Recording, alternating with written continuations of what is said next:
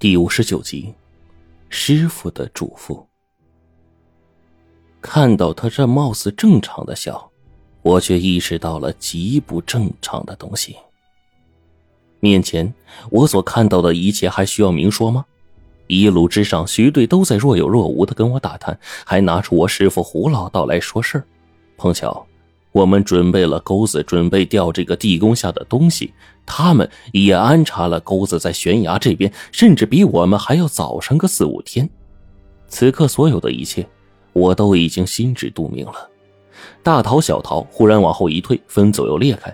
老姜蹲在一旁，抽着闷烟，叫道：“开工了，干起来了！”那后面两个我并不认识的小伙朝我扫了两眼，直接去了鱼钩那边。徐队把背包打开，很随意的用榔头啊敲了敲石头，往上面贴了标签，装进了背包。他环顾四周，又看了看，然后说：“你跟上来，不就为了探清我们的情况吗？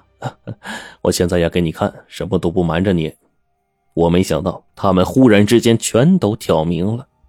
本来我以为他们会偷偷干、鬼鬼祟祟的暗地里做这些事情，怕被我们察觉。但是现在，我假装一笑：“徐若，你们勘探地质还用这么大钩子呀？”徐队见我打哈哈，也不说话，一双眼睛闪烁着，死盯着我，眼睛也不眨一下。我就这样看着他。才发现，这个人的眼睛很深邃，我看不透。洛尘，严格来说，你是我半个侄子，胡老哥的徒弟。我说的很清楚了，我口中的胡老哥就是你师傅胡不传。徐队直接把话给点透了，顺带捅破了这层窗户纸。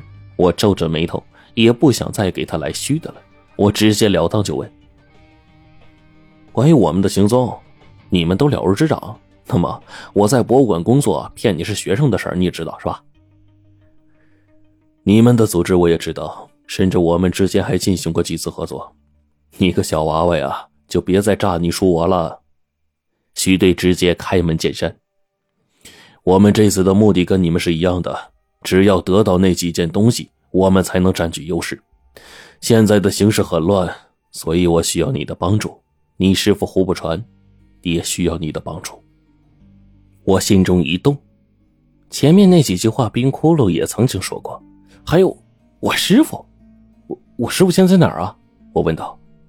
秦岭山中某处。徐队回答。我顿时又问：你们从哪儿来的？我跟你师傅啊刚见过面，自然呢，全都是从这个秦岭山中出来的。徐队说道。我只是觉得疑惑呀。他们都从山里出来，那深山老林之中，他们平时要如何生活呢？我当即回过神来问他：“你现在说的一切，我都无法相信。再说了，你说你见过我师傅，有什么东西可以证明啊？”徐队似乎早有准备，他问老姜：“那支录音笔呢？把老胡大哥给徒弟的录音呢放出来。”老姜在他衣裳里掏了掏，顿时拿出来一支银灰色的录音笔。往徐队这边一扔，徐队看都不看，轻轻手腕一甩就抓住了。我顿时发现这人不简单，这家伙的万字功那可是了不得呀，丝毫不比我差多少。可我那是从小被胡老道教着，给练了这么多年的太极，才有这种程度。毫无疑问，徐队他也练过。徐队并没有掩饰他会功夫的事实，甚至呢，直接在我面前展露出来。你听听。这个是不是你师傅的声音？咔嚓一声，录音笔被打开的刹那，一道声波忽然走向正轨，然后，一道熟悉的声音就在我的耳边响起。那一瞬间，我想起了往日的点点滴滴，霎时间心里充满了感触。徒弟，很庆幸师傅我还没死。现在的事儿啊很复杂，哎呀，我又要对抗，不令自己变成那种东西。现在真算是九死一生了。多余的话呢，我胡不传不多说啊，你是咱徒弟，这辈子啊就得老老实实、顶天立地的做个爷们儿。记住啊，下入地宫不要受太重的伤，不然，哎呀，你就会变成那怪物啊！切记，一定要小心啊！听到这一段话，不知不觉中，我的眼泪哗哗的流。从小到大，胡老道没少教我东西，甚至当时我感觉最亲的两个人就是他跟我爷爷。即使那时呢，跟我爸妈比啊，要差一个档次。大概是那个时候，跟胡老道待的时间比较长。突然间，再听到失踪多日的他放荡不羁的声音，我是打心底里激动啊。可是那个声音却是略显疲惫。胡老道是什么人呢？他不会轻易露怯，是什么样，就算装也得装成什么样。可现在的他，语气和处境令人担忧。虽然只有短短的两句话，最后啊，我跟你说个事儿啊，我兄弟徐子良。他们这次带队过去，总而言之呢，你想办法配合他们，帮他，也就是帮我，也算是为这个社会啊做点事儿了。徒弟啊，大东的就要来了。话音到这里，戛然而止。里面的录音让我相信这就是我师傅胡老道。如果连说话的声音都能造假的话。但是胡老道录音里透露出来的感情不会，我甚至能够感觉到胡老道说这一番话的时候肯定非常的吃力，但是他还是要强忍着用十分随意的口气跟我简单的说清。我就问徐子良：“这段录音，我师傅录了几遍？”徐子良脸上一抽，没想到我问的竟然是这个。他略微一想，甚至拿手指头去数，最后给了我一个确信的答案：十三遍。你，嗯，你师傅处境很不好，他，我姐，怎么样？到底怎么样？徐子良摇了摇头，他，他不让我告诉你，这段时间他为了自己的事情九死一生，早已经习惯了。这次的事情。你也要相信，你师傅他能挺过去。我差点骂出来，挺个屁呀！这事儿谁说得来呀？万一有个三长两短，到时候怎么办？但忽然，心里冒出来的念头让我快速冷静下来。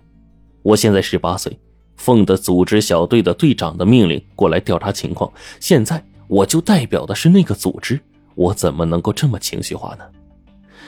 这个时候，我回过神来，才发现徐队他们。真是早有准备呀！